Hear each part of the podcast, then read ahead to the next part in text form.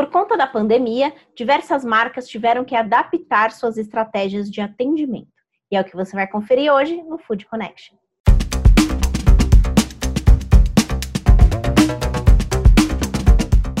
No ar, mais um Food Connection, um programa para toda a cadeia de alimentos e bebidas. Eu sou Ana Domingues e hoje nós vamos falar sobre estratégias de atendimento. Afinal, com a pandemia, muitas empresas tiveram que se adaptar e até se transformar, encontrando inclusive novos modelos de negócio. É o que eu vou te mostrar agora na conversa que eu tive com o Luiz Augusto Silva, que é presidente da Nótico no Brasil, que acabaram de lançar um restaurante, a Why Not. Ele conta um pouquinho sobre essa experiência e traz algumas dicas para que você também possa adaptar a sua estratégia de atendimento da melhor forma possível. Vamos conferir.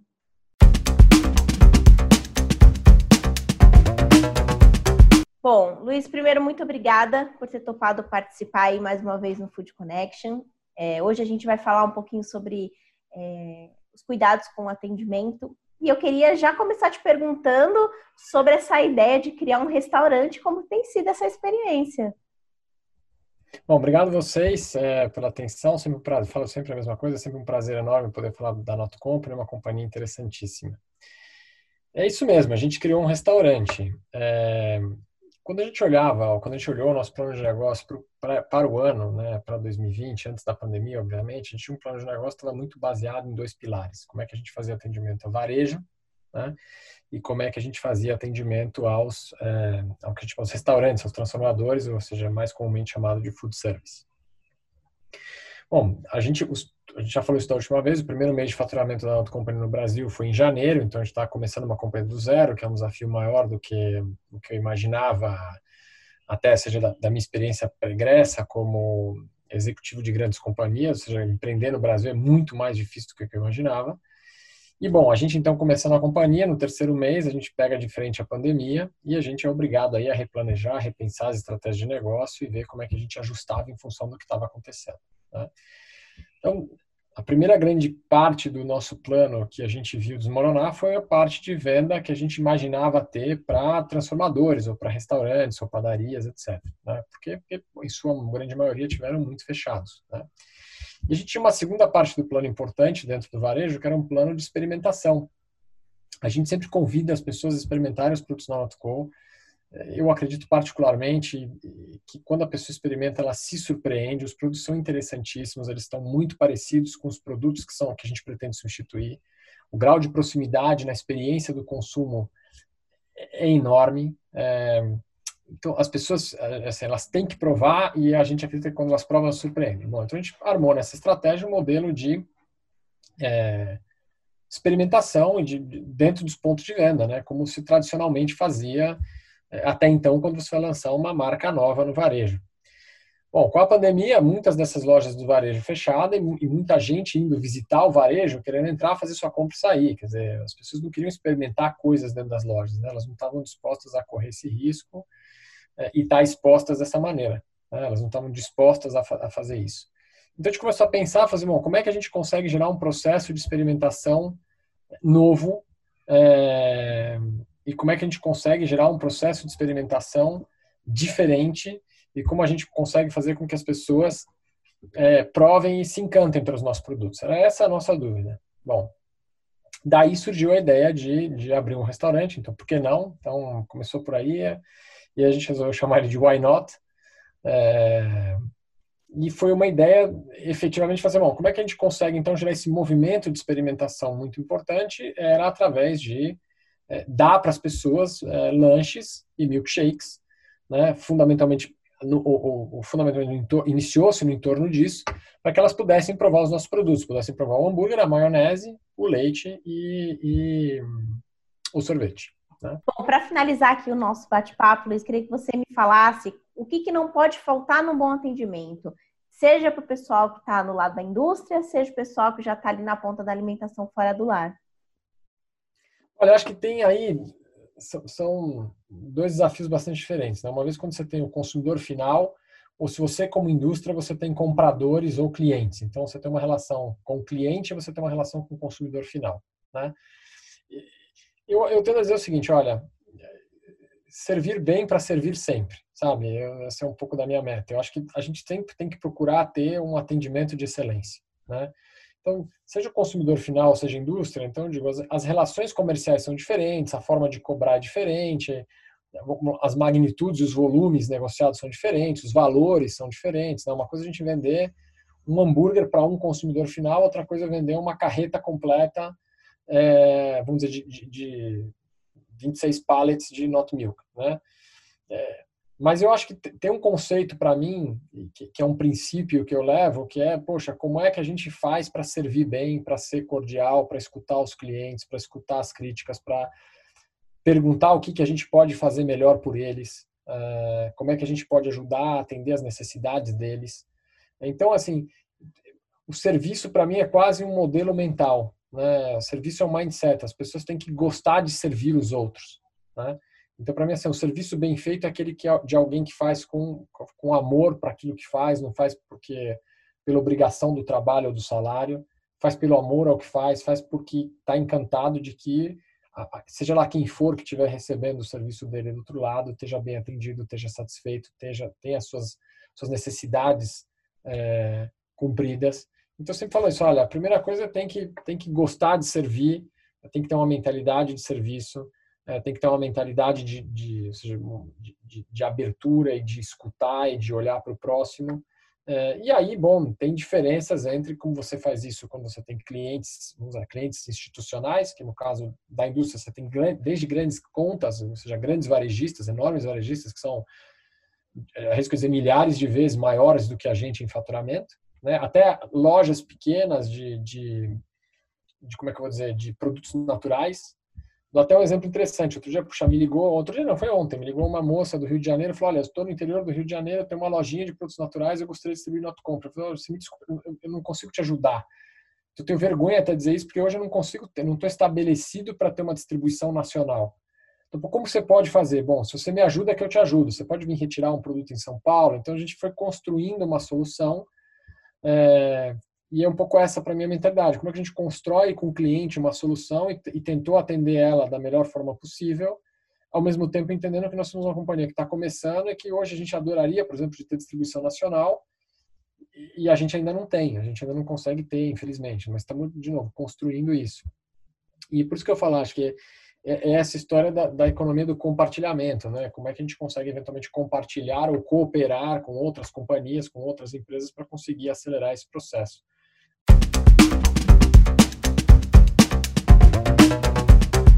Quem também conversou comigo foi o Sérgio Martins Barbosa, que é diretor da RAR, uma empresa que investiu bastante no e-commerce e teve um aumento de venda significativo. E ele também, além de compartilhar essa experiência, trouxe algumas dicas para que você também possa aprimorar esse atendimento na sua empresa. Vamos conferir.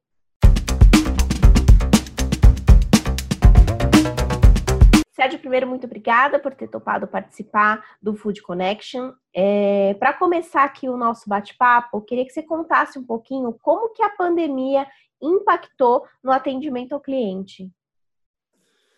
É, nós estamos vivendo um momento, eu acho que, como todo mundo já tem falado bastante, nunca visto na nossa época, né? Então, realmente, nós estávamos preparados com um planejamento estratégico, tudo montado conforme manda todos os procedimentos eh, eh, administrativos e procedimentos de gestão. É, aí, quando, dia 12 de março, veio a notícia da pandemia e, do fechamento, né?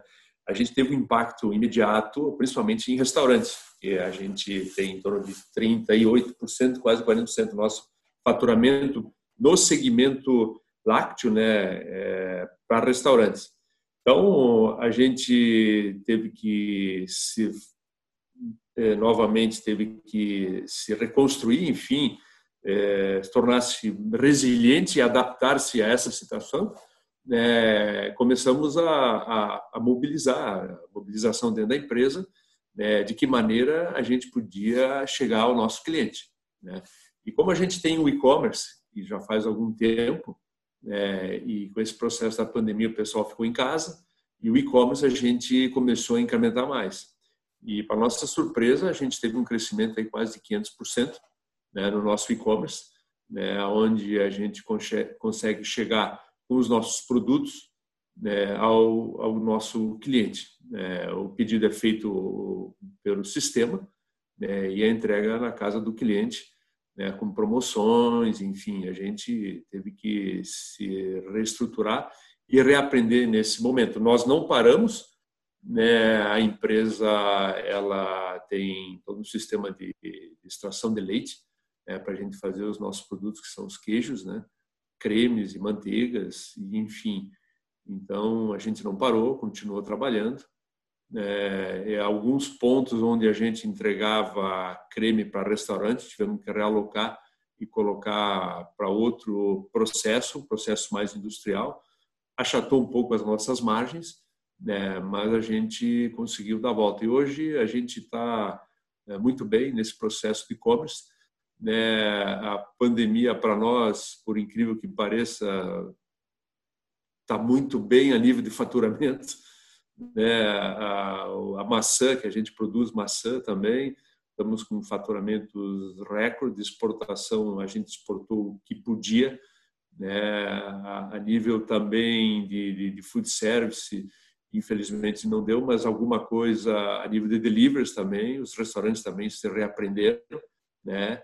E, e a gente está num momento assim interessante, é, otimista, né, que esse processo vai passar, mas vai deixar muitos resquícios aí, muitas empresas vão fechar durante esse momento, né?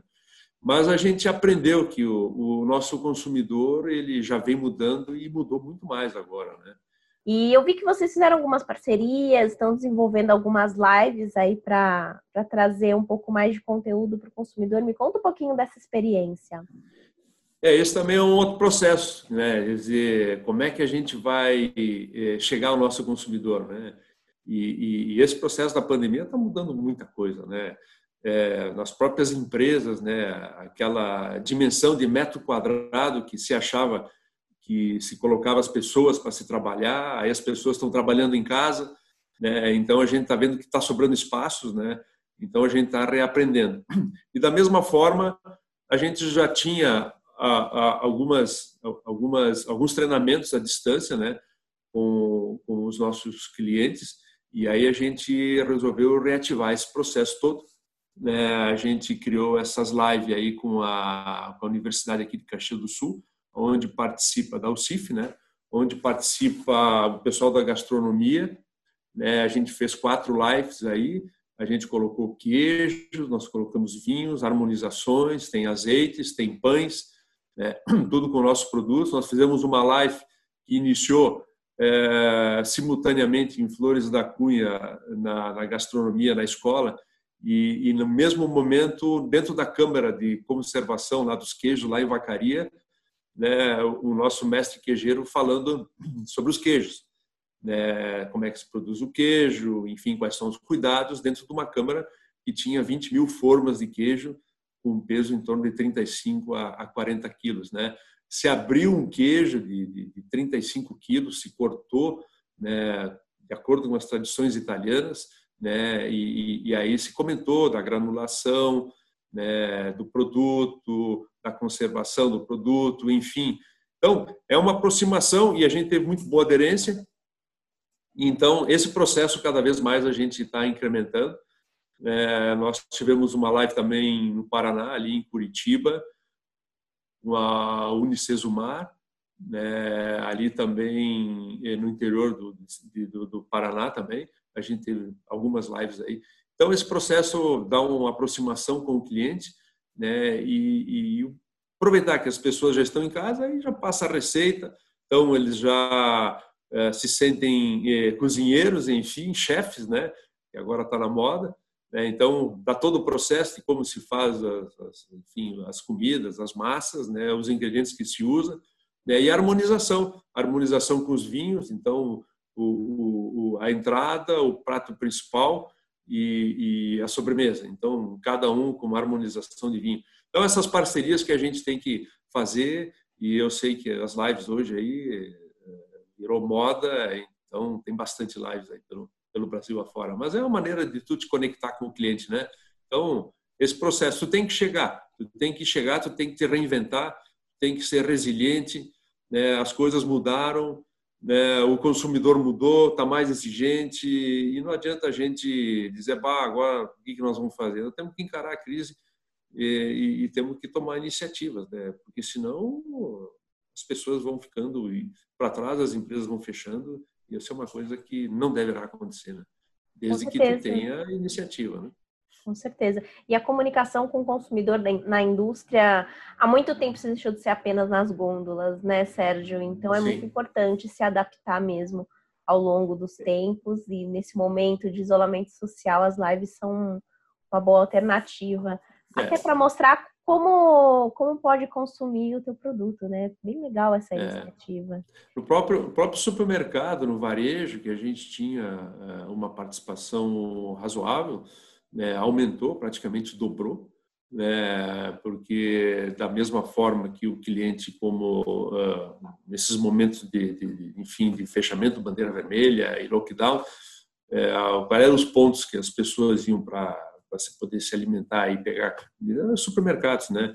Então também a gente é, aumentou a nossa participação nos supermercados, é, enfim, foi todo um processo aí de de, de, approach aí para poder encarar essa, essa pandemia aí, né? Que esse ano aqui, infelizmente, vai ser um ano difícil, né? Mas nós acreditamos que 2021 né, as coisas começam a melhorar.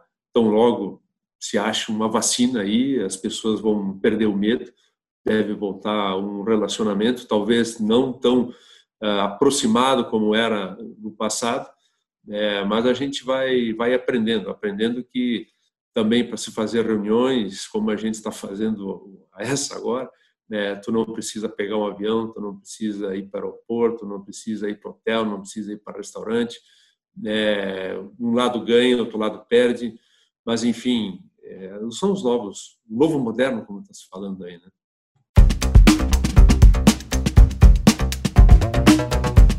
E como que tem sido na sua empresa? Quais foram as estratégias que tiveram que ser adaptadas para promover um melhor atendimento ao seu cliente, para que ele fique satisfeito e continue consumindo a sua marca. Conta para a gente aqui nos comentários quais, quais foram essas estratégias e quais foram os resultados. Eu tenho certeza que você pode inspirar diversos gestores que estão passando pela mesma dificuldade que você. E já que a gente está falando sobre estratégias, amanhã a gente tem um webinar exclusivo aqui no Food Connection para falar sobre estratégias de vendas para o mercado de sorvetes. É, são diversos especialistas já confirmados nesse debate importante que vai trazer alguns pontos muito importantes para o seu negócio. Um deles é como lidar de maneira estratégica com a questão da sazonalidade, é, avaliação do cliente pós-pandemia, como lidar com o delivery também pós-pandemia, é, como estruturar e melhorar as vendas online, enfim, diversos assuntos serão debatidos muito importantes e fundamentais para o sucesso da sua empresa. É amanhã, aqui no Food Connection, a partir das 10 horas da manhã. Se você quiser fazer parte disso, já se inscreve, o link está aqui na descrição desse vídeo. Amanhã, então, eu te encontro no webinar e também a partir das 4 horas aqui no Food Connection. Até logo!